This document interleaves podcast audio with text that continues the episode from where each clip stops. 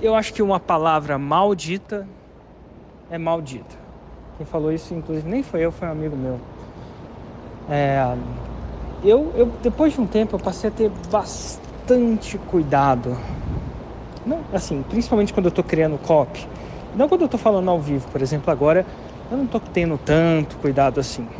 Tenho responsabilidade, mas não é tanto cuidado. Mas quando a gente está criando um copy, um script, eu tenho muito cuidado. E eu estava olhando um script uns, uns scripts candidatos sobre uma campanha que a gente ia fazer.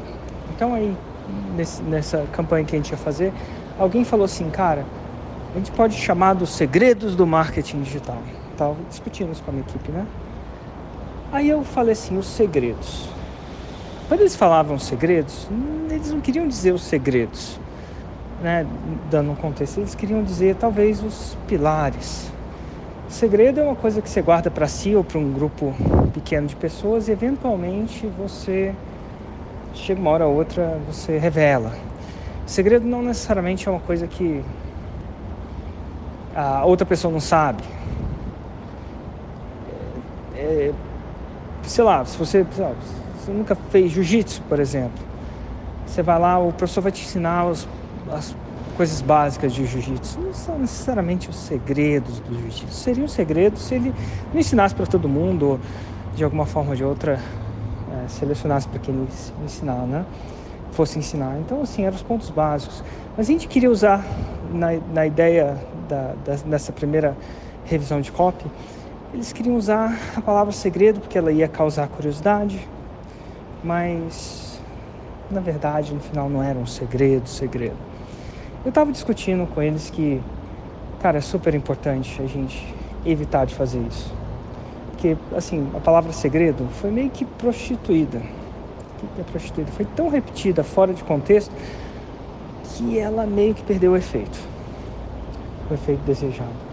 Então, eu expliquei isso para eles e falei, cara, se a gente for usar o segredo de novo, se a gente for usar essa palavra que está tão cansada, tão martelada para o mercado, porque foi mal usada, a gente tem que usá-la bem, porque senão a gente acaba perdendo o relacionamento com o mercado. Então, assim, eu via, eu via que naquela revisão eu estava com essa sensibilidade, mas eu via que essa sensibilidade não era tão, tão presente para todos. Eu falei, cara, eu vou gravar um áudio. Quando você estiver gravando, escrevendo copy, revisa cada palavra. Revisa se você realmente quer dizer aquilo ou se você está alongando demais o significado para conseguir uma, uma atenção que vai vir. Né? No caso, a atenção vem da, de primeira, né?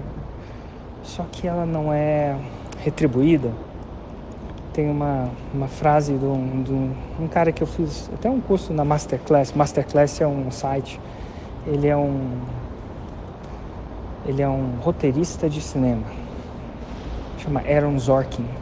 E ele fala assim, cara, sempre é, recompense a paciência da sua audiência.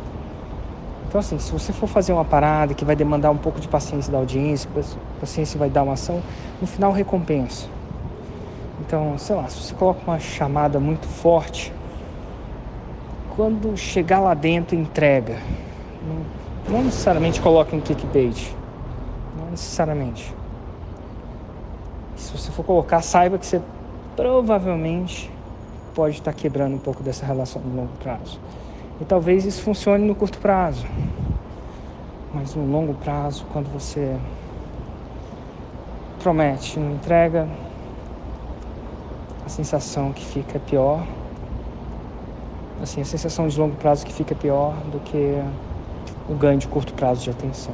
Enfim, procure o máximo possível pensar em cada palavra e se cada palavra realmente quer dizer aquilo que você quer dizer.